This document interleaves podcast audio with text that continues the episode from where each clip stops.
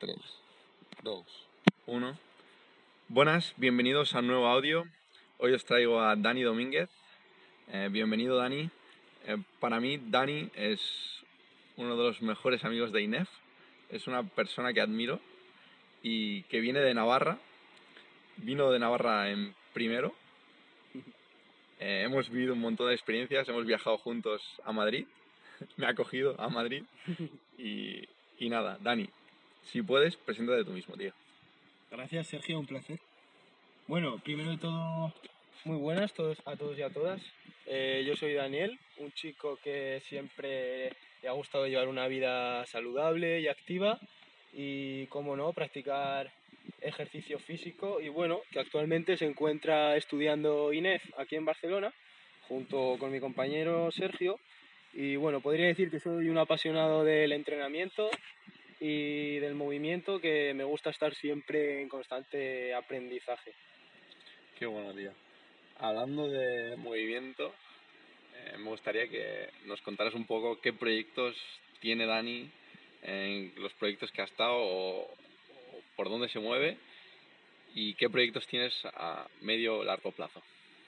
Sí, por supuesto que siempre he estado interesado en el tema de proyectos con el objetivo pues de ayudar a la mayor gente posible en tema de ejercicio físico y salud. Y básicamente eh, los únicos proyectos importantes que he realizado fue, es el, el que llevo actualmente que lo empecé el año pasado que consiste en una página web eh, a modo de marca personal en la que divulgo pues información sobre ejercicio físico, salud, entrenamiento, movimiento y también por redes sociales pues trato de aportar contenido para todo el que quiera aprender o curiosear y sobre todo eh, fomentar y la importancia del movimiento, de moverse para funcionar más que todo. Y, y sí que me gustaría más en un futuro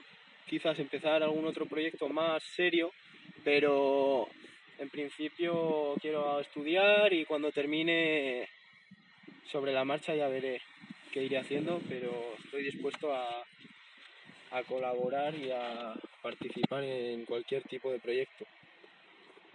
Muy bien, tío.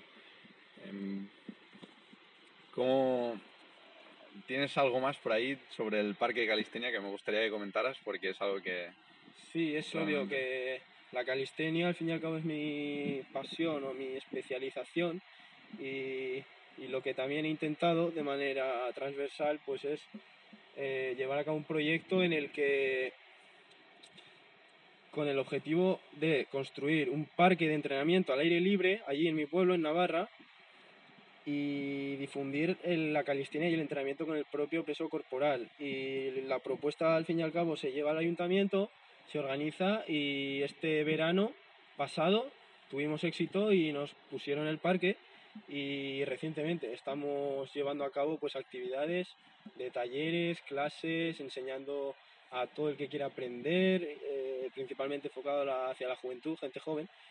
Y seguiré, seguiré intentando pues convencer a la gente y que aprendamos y, y eso, entrenar. Vale, digamos que Dani, eh, todo este verano, ha estado metido creando una asociación. ¿sí? Y, y inaugurando un parque de calistenia ahí en su pueblo, Navarra, que por ahí no había calistenia. No, la verdad que actualmente la calistenia no está muy reconocida globalmente, pero marca tendencia. Al fin y al cabo, yo creo que de a unos años en futuro será consolidada y al fin y al cabo la labor actualmente es difundirla y que crezca. Y yo, como soy conocedor y practicante, pues creé una asociación para de alguna manera hacer más serio el proyecto y que llegara más gente, sobre todo, para difundir con el mismo objetivo. Y ha sido éxito. Nos hemos juntado gente interesada y poco a poco irá creciendo. Muy bien. De todos estos proyectos que Nos has contado, me gustaría saber eh, las principales lecciones que has aprendido de ellos. Uf, pues esta es una parte muy int- interesante, porque al fin y al cabo, a través de la práctica, más que de la puesta a la acción, es donde aprendes y coges las experiencias y el aprendizaje. Pero personalmente, eh, te podría decir que, que las cosas no son lo que parecen, porque cuando tienes una idea en mente y ves las cosas muy bien, pero luego a la hora de llevarlas a la práctica eh, cuesta, no es lo que tú pensabas. Y claro, tienes que adaptarte como sea o buscártela de la mejor manera y el saber que no siempre todo sale como uno quiere y que todo es cuestión sobre todo de ponerle ilusión, eh, es la clave. Hacer las cosas con ilusión hará que de una manera u otra te salgan lo mejor posible. Y eso es lo que, lo que te diría. Ah, muy interesante porque está relacionado también eh, con un sesgo, una tendencia de que normalmente cuando tienes una idea eh, y la primera idea la tienes en la cabeza, eh, todo sale como muy, muy bien, excelente, ¿sabes? Como sale perfecto o sale muy... como que te enamoras mucho de la idea. Y luego en la realidad digamos que es... Bueno, lo que nos querías decir es lo que cambia, que no es lo que parece, ¿no? El saber eso, tenerlo en cuenta. Muy bien, tío. Pasamos a la segunda parte de, de la entrevista y me gustaría preguntarte si Dani cree que si existen o no existen los límites. Buena pregunta, pero personalmente eh, soy partícipe de que sí hay un límite, eh, no diferente en cada uno de nosotros y al fin y al cabo todo depende de la percepción o la mentalidad de cada uno, pero el, el no hay límites, eh, la mentalidad de no hay límites no me gusta y menos si se lleva al extremo. Es decir, yo creo que cada uno tiene que saber que, que no es perfecto, por decirlo así, que hay un límite y solo teniendo en cuenta eso ya te hace saber pues que tienes que ir un poco más eh, progresivamente controlando, eh, marcándote objetivos, pero sabiendo que sabiendo que hay un límite, pero con la mentalidad o la intención de, de ir a más, a más y a más. Pero desde luego que la cuestión no es decir no hay límites y voy al extremo.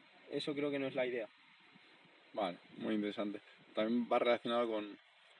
Me ha venido a la cabeza una idea de Iván Alonso que comentaba algo así como que eh, existen los límites, pero están un poco más arriba o más lejos eh, de lo que pensamos. Exactamente, eso refleja muy bien la idea, porque como te he dicho antes, una mentalidad y percepción, creemos que hay, está aquí, pero no está aquí, o sea, es decir, no, las cosas no son siempre lo que parecen, es como abrir la mente es importante Muy bien. y pensar más allá.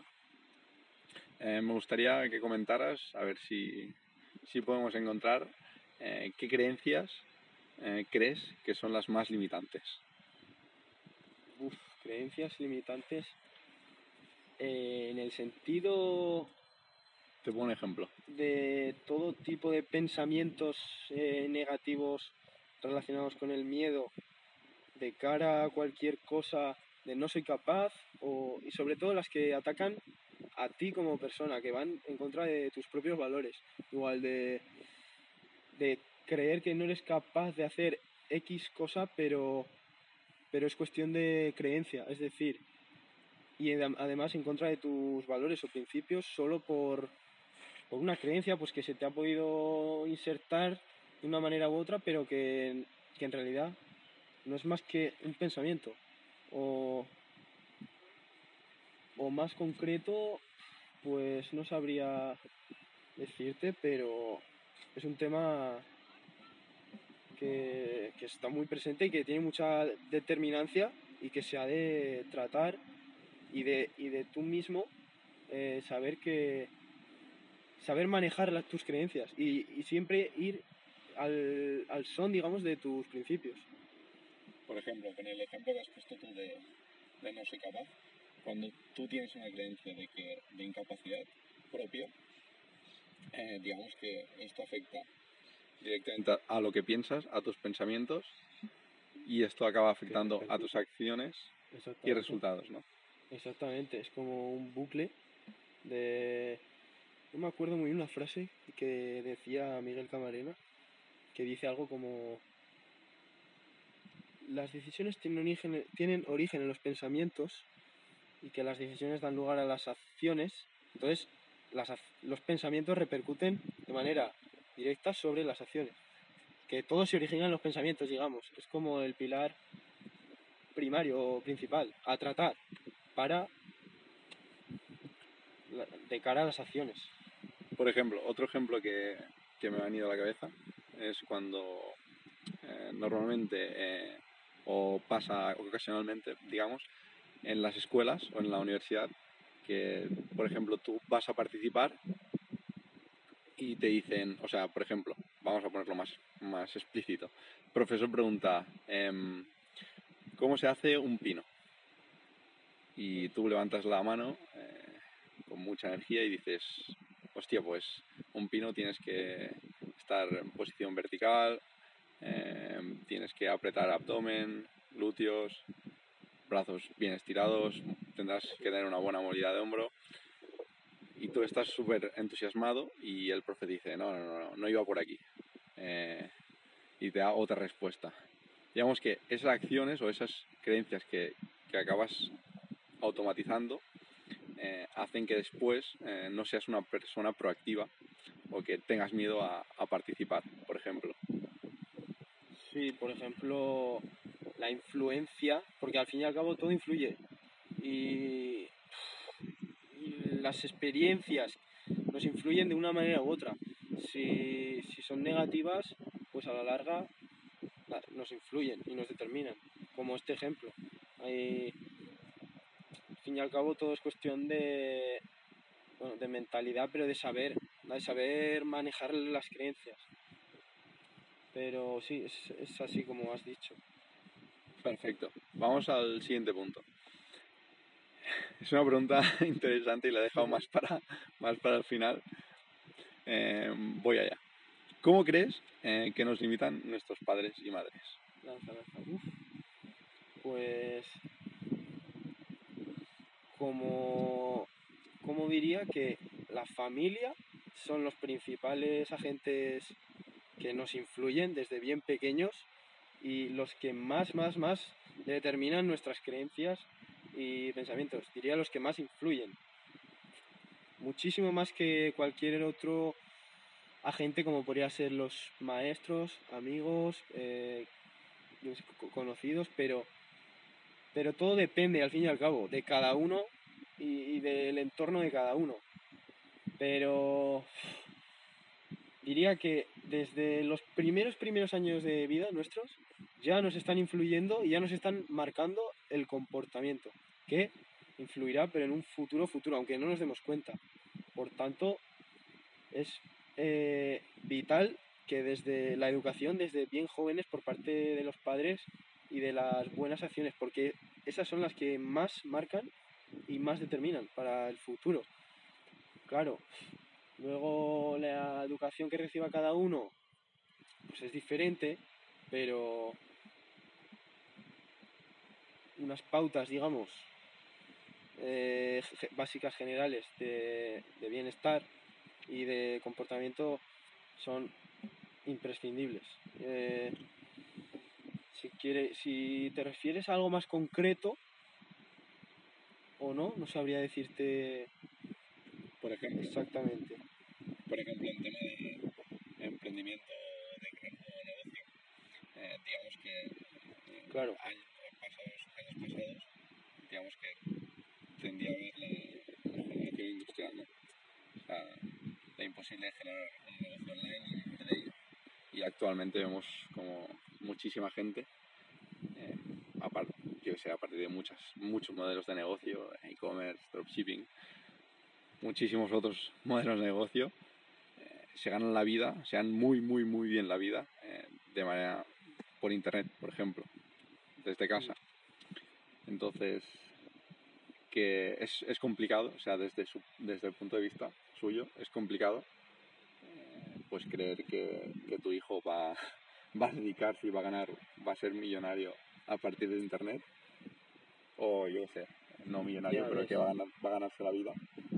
Y yo creo que esta, por ejemplo, podría ser una de las creencias que en este caso podrían llegar a limitar.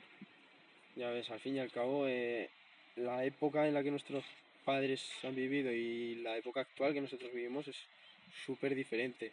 Entonces, es complicado tener ese apoyo, esa confianza por parte de los padres a, ni- a nivel de emprendimiento, formación eh, novedosa o actual, porque ellos tienen la creencia como de que eso no es posible, no se le ve futuro, confianza, ¿sabes? Entonces es complicado, es complicado. Pero es cuestión de proactividad, de propia, de tomar, coger confianza por ti mismo, ¿sabes?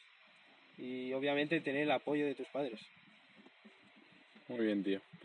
Pues cerramos el tema de los límites. No era ni mucho menos una crítica a nuestros padres. Vale, y pasamos al siguiente. Vamos allá. Por cierto, hoy es el cumpleaños de mi madre, así que felicidades. Muchas felicidades. Vale, eh, Dani, vamos a, a ir acabando y me gustaría saber eh, qué influencias ha tenido Dani. Uf. ¿De dónde salen los pensamientos de Dani? Eh, personas, libros, cursos. Influencias más a corto plazo, largo plazo. Básicamente, mm, no sabría decirte de forma concreta, concreta, eh, influencias, pero lo que yo intento al fin y al cabo es eh, aprender de todo y de todos. Intento aprender de toda la gente con la que me junto. Para mí es influencias y sobre todo a nivel deportivo, que sería más mi, mi campo, mi- eh, me ha influenciado muchísimo la gente que promueve el entrenamiento con peso corporal, gimnasia, eh, movimiento, como Ido Portal, movimiento. Me ha inspirado muchísimo gimnasia, desde los profesores de universidad, atletas olímpicos como Chinso, Guarma Chinso, eh, gente calisténica que me he encontrado al fin y al cabo. Cuando yo empecé en la calistenia, eh, por mi cuenta, fui conociendo gente que eran influencias y al final se han convertido en uno mis mejores amigos, por decirlo así, y los que me han metido en este mundo. Y como te digo, de todo el mundo se puede aprender y, y sacar cosas. Muy bien, pues si quieres pasamos a las dos últimas. Y eh, es un tema bastante delicado y me gustaría que dieras tu opinión. Entonces, eh, encarado por el tema de, bueno, Dani en Navarra, en Navarra tiene una ganadería. Sí, la familia tiene la ga- ganadería Domínguez Vacas bravas, y ganado bravo. me gustaría saber eh, si, ¿qué opinas? Si los toros es arte o es un maltrato animal. Vale, yo te puedo dar mi opinión de forma general, es decir, primero diferenciaría lo que son toros de lidia eh, de muerte en ferias de plazas de toros que, que obviamente se torean y se sacrifican y luego ganado de ganado bravo, vacas y toros, pero que se dedican al mundo de los festejos populares como son las sueltas en las calles o en plazas de localidades, pero que no llegan a la muerte, es decir, que es el caso de mi, de mi ganadería y, y de mi familia, que, se, que mi padre se dedica al mundo de los festejos, pero en, e- en ese caso, en su caso no lleva a muerte a los animales. Al fin y al cabo, los animales eh, son bravos y, y, por decirlo así, su trabajo, su labor es ser toreado. O sea, es- están para, para ello. Al fin y al cabo, eh,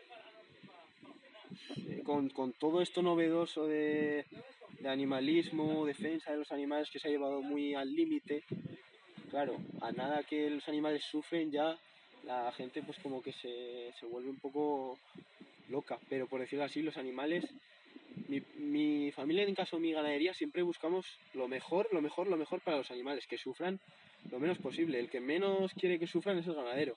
Al fin y al cabo, los animales sufren porque trabajan, pero es que es el trabajo, es para vivir de ello. Y claro, el otro tema, hablando de toros, lidia, muerte, al fin y al cabo, el, el toro bravo, eh, como te he dicho, está para eso, para ser lidiado, porque si no, ¿de qué sentido tiene que un ganadero tenga toros bravos si no, si no va a vivir de ellos? Es decir, no va a mantener unos toros por, por nada. O los toros bravos, bravos, no se van a mantener para nada. Al fin y al cabo es como que se extinguiría esa raza si no, si no se torean y, y se trabajan, ¿sabes? Y bueno, el, el festejo de Lidia es una tradición de muchísimos años, pues que, pues que al, fin ya, al fin lleva el toro a la muerte una vez ya se ha lidiado. Eh, claro, obviamente eso no parece bien a la gente, pero desde mi perspectiva es, es lo que hay, es como la función, no sé, no sabría decirte, y respeto, pero bueno, hay de todo y cada uno puede expresar su opinión, nada más. Respecto a has dicho la ganadería de tus que, cuidan, que son los que más se preocupan, en esto doy fe porque te acuerdas cuando, cuando pasaste la foto de una cabra, ¿no? ¿Era? Una cabra. Una cabra que estaba perdida y la, la cogiste o algo así. fue. Puede ser, puede ser. Siempre los animales los queremos mucho, al fin y al cabo, eh, todos los animales, porque... Y claro, creo, y no me gusta hablar sin saber, pero creo que la gente que más habla y más critica es la que menos sabe o entiende de cómo funcionan los animales y cómo se tratan y cómo se comportan los animales, porque al fin y al cabo son animales que no son personas.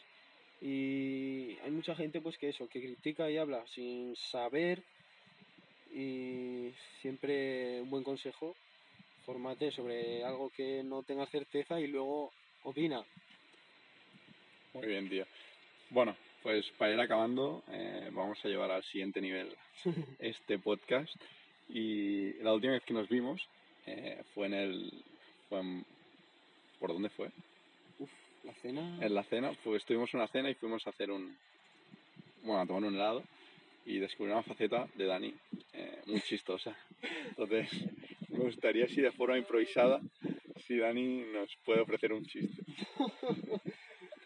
Que sepas que no, no tengo mucho gran repertorio, pero como os conté, algún chiste me salió.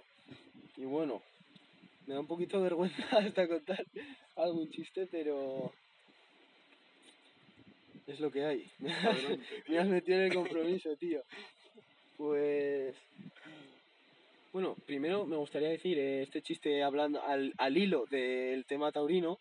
Quería preguntar a ver si la gente sabe por qué se plantan patatas en una plaza de toros. ¿Tú sabes? Pues para que salgan bravas. claro, tiene lógica, tiene lógica. Y Pues ya acabamos, tío. yo creo que es suficiente. Pues nada, un placer. Lo podéis seguir, daros redes sociales Entrena Movimiento y, Exacto. y Dani. En Instagram entrena movimiento y, y bueno, si quieres saber alguien más sobre mí, que, que escriba un mensaje al podcast si quieres y, y Perfecto. nada, eh, mucho ánimo con el podcast ahí a seguir Muy divulgando y aprendiendo. Muchas gracias, tío. ha sido un placer. Muchas gracias, el placer es mío. Colgaré las, las redes sociales en el, en el link, bueno, aquí, en, aquí arriba y, y lo podéis coger, ¿vale? Pues nada, muchas gracias. Un saludo. Un saludo. Mira.